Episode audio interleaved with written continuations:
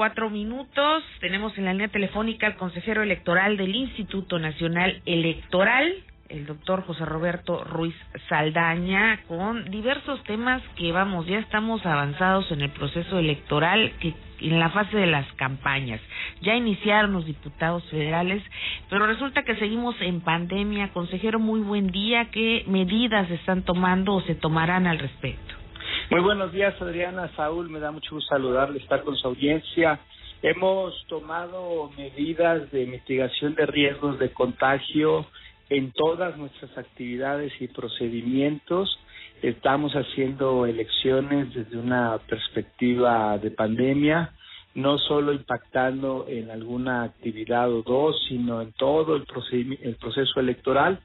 Eh, por poner un ejemplo, desde las sesiones de nuestros consejos locales y distritales se aplican protocolos, también para el trabajo en campo, precisamente de la capacitación electoral, también para todo el trabajo que se realizará durante el PREP, habrá protocolo de mitigación de riesgos y por supuesto también un protocolo que se aplicará el próximo 6 de junio en las casillas, donde en todos estos casos estamos introduciendo bozana a distancia, también la limpieza de los lugares, de los objetos, y la utilización de insumos de protección en todo momento como es el cubrebocas que juega un papel estratégico, más muchas otras medidas eh, que ya hemos aprendido como sociedad, como país, en todos estos meses que tenemos con la pandemia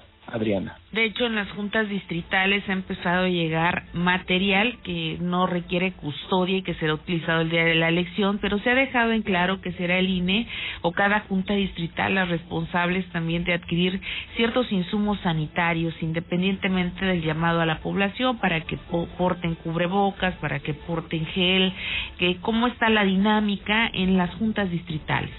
En efecto, ya tiene eh, meses trabajando con todos desde los 300 distritos en que se integra el país, electoralmente hablando, han estado eh, revisando en su momento que los lugares donde están en las casillas eh, cumplan las mejores condiciones y también eh, preparándose con toda la capacitación y ahora realizándola. De hecho y también ya recibiendo el material, documentos que todavía no tenían este emblemas. Ahorita estamos eh, en talleres gráficos de México imprimiendo las boletas de la elección federal.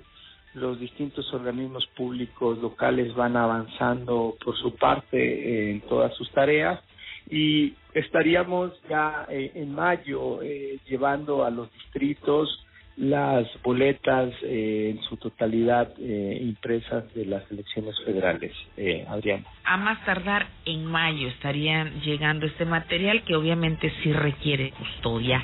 Bien, eso por la parte de la sanitización, por parte de la pandemia, el exhorto y la conciencia de la ciudadanía para que confíen en este proceso electoral y también eh, pues obviamente participen que es lo más importante este ejercicio democrático este derecho que tienen y obviamente obligación cívica por otra parte consejero eh, vamos a preguntarle obviamente temas que están en boga y que le interesan a todo el público a toda la ciudadanía por elemental democracia y que han estado en la palestra pública desde hace mucho tiempo el tema de Félix Salgado Macedonio y también del señor Morón los candidatos a la gobernatura de Guerrero y de Michoacán eh, respectivamente.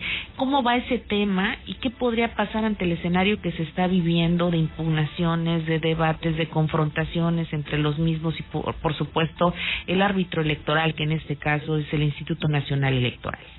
Bueno, el día de ayer, Adriana, tendría que el tribunal dentro de una lógica de trabajo que siempre existe, sin embargo no sesionó para ver estos asuntos y eso es lamentable porque pues se sigue dejando en la indefinición jurídica la situación de dichas personas o de las candidaturas a las gubernaturas de ese partido que los postuló y nosotros eh, hemos eh, escuchado por, o visto por la prensa que estarían sesionando entre el lunes y el martes de la próxima semana. Esperemos que ya sea en forma definitiva. Yo la postura que he sostenido es que es desproporcionado que por 11 mil pesos en el caso del señor Morón y 19 mil pesos por el caso del señor Salgado detectados en la precampaña se les retire o se les niegue la candidatura a la gubernatura. Debería de ser una sanción económica pues fuerte en todo caso como se hizo para un participante que es el señor Walton en Guerrero, también aspirante para la candidatura a la gubernatura, pero no en la pena máxima, no la sanción más extrema por precisamente lo desproporcionado, Adriana.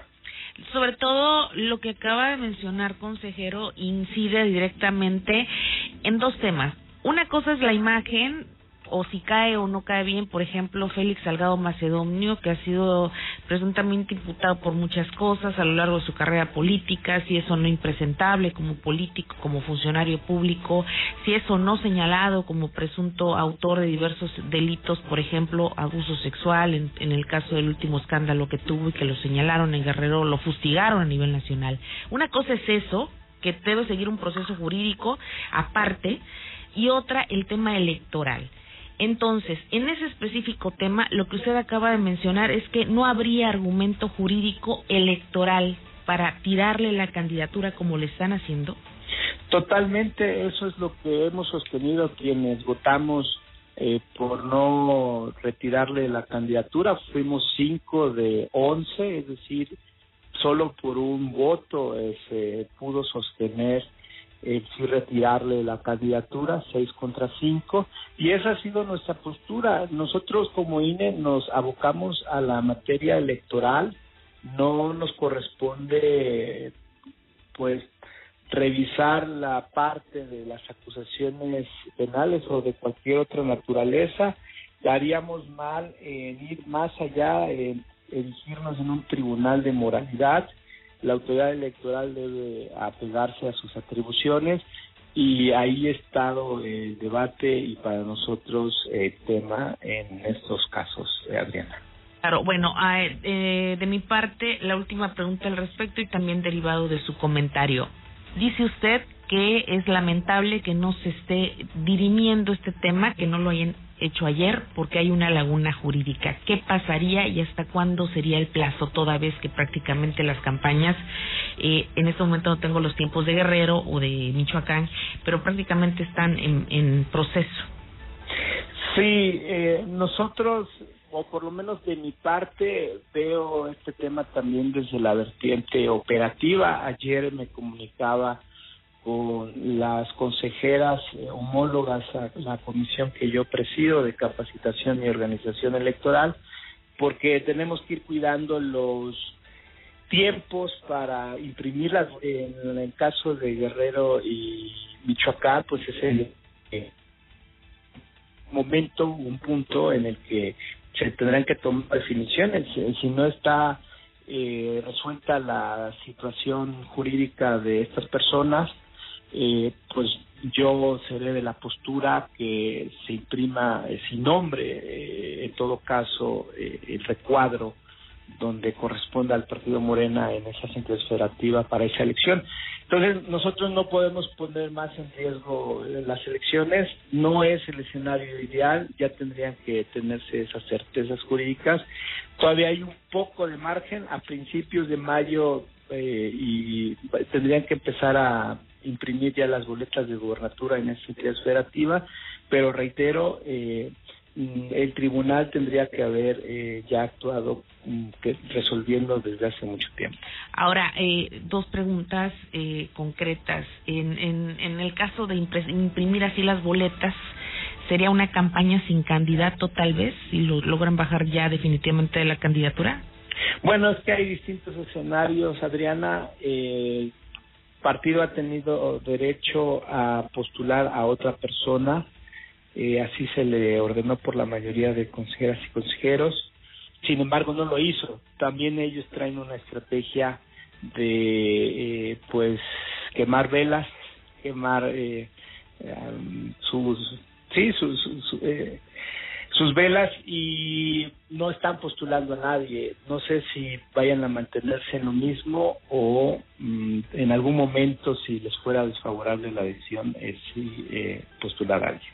El, la segunda pregunta, para que quede claro para el público que nos escucha a nivel estatal, ¿cuáles son los motivos que causan bajar de la candidatura a un candidato? La ley. Hablando en términos federales, obviamente. Sí, la Ley General de Instituciones y Procedimientos Electorales dispone que quien no entregue el informe de gastos de precampaña pierde el derecho a ser registrado. En el caso de señor Morón y Félix Salgado, no entregaron informe de gastos de precampaña. El INE detectó gastos, no obstante, de precampaña y el tribunal eh, en, una, en un primer momento Adriana sostuvo que no nos fuéramos a la literalidad de la ley, sino que graduáramos la sanción, que aplicáramos alguna sanción entre una gama amplia, desde una simple amonestación hasta sí la pérdida, pero que dependiendo la valoración de los hechos, las circunstancias, la actitud, el monto involucrado, que eso es una parte que lamentablemente la mayoría de consejeros y consejeras han omitido, han ignorado, no se han pronunciado sobre el monto involucrado. Eh, pues ya en esta segunda ocasión, en este acatamiento, eh, teníamos que haber impuesto una sanción proporcional y la mayoría de consejeros y consejeros eh, se mantuvieron con que fuera la pérdida de la candidatura. Entonces, eh, ahorita está nuevamente en el tribunal para que se pueda eh, aplicar eh, realmente la sanción proporcional. Incluso ya ha trascendido en medios que existe un proyecto del señor Morón donde en efecto estarían revocando porque mm, es desproporcionada dicha pérdida de candidatura. Lo cual reduciría el debate al caso de Félix Salgado únicamente. Es correcto y va a ser muy interesante porque son exactamente las mismas situaciones, nada más eh, la diferencia son ocho mil pesos. Me parece que la misma lógica del proyecto que ya ha trascendido a los medios del señor Morón tendría que aplicarse al señor Salgado. Es un tema ya político, se ha politizado el INE o no el INE, que es la institución, sus consejeros. Hay un tema ya personal de algunos consejeros con el presidente Andrés Manuel López Obrador y el partido. Lo he sostenido en muchas entrevistas, Adriana. Lamentablemente, sí, el consejero presidente y el consejero Murayama traen una diferencia con el actual gobierno porque no se le han dado todos los recursos que han solicitado en los presupuestos eh, anuales desde el 19 a la fecha. Y por otra parte, también traen ellos dos un diferente ideológico con el presidente de la República de quien es más de izquierda y creo que eso le ha hecho muy necesario al equipo. Desde luego, y bueno, también otro de los temas en los cuales los magistrados han reclamado al presidente del Tribunal Electoral por aplazar el caso de Félix Salgado, ¿no? Se cortó la llamada, vamos a tratar de hacer enlace nuevamente con el consejero electoral del INE para concluir con este tema de la veda electoral, que es también muy importante. Obviamente, pues ha dejado el precedente en lo que lleva de la declaración.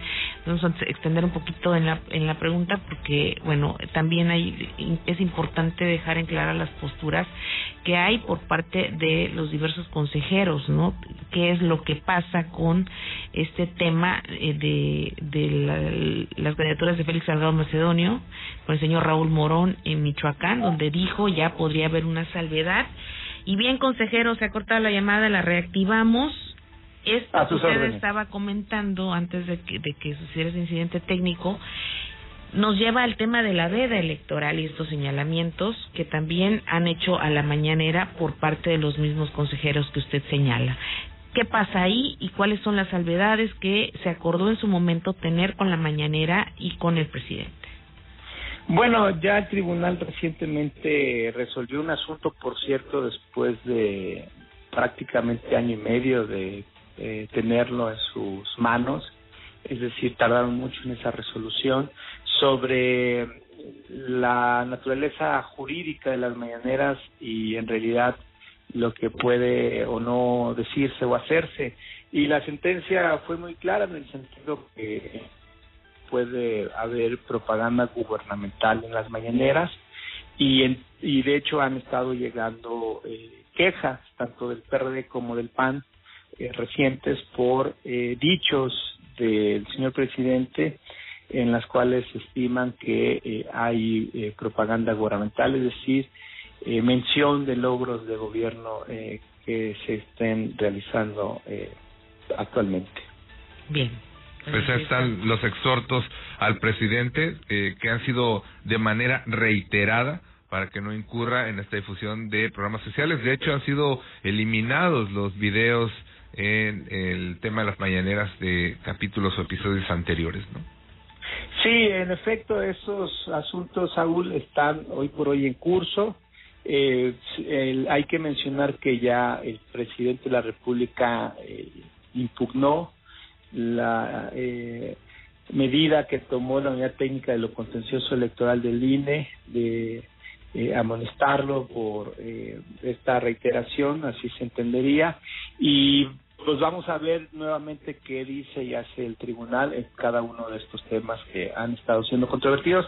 el INE tiene una comisión de quejas y denuncias, aplica medidas cautelares, es decir, ordena provisionalmente algo, particularmente que se deje de hacer algo de forma preliminar mientras se resuelve el fondo de los asuntos por parte precisamente del tribunal.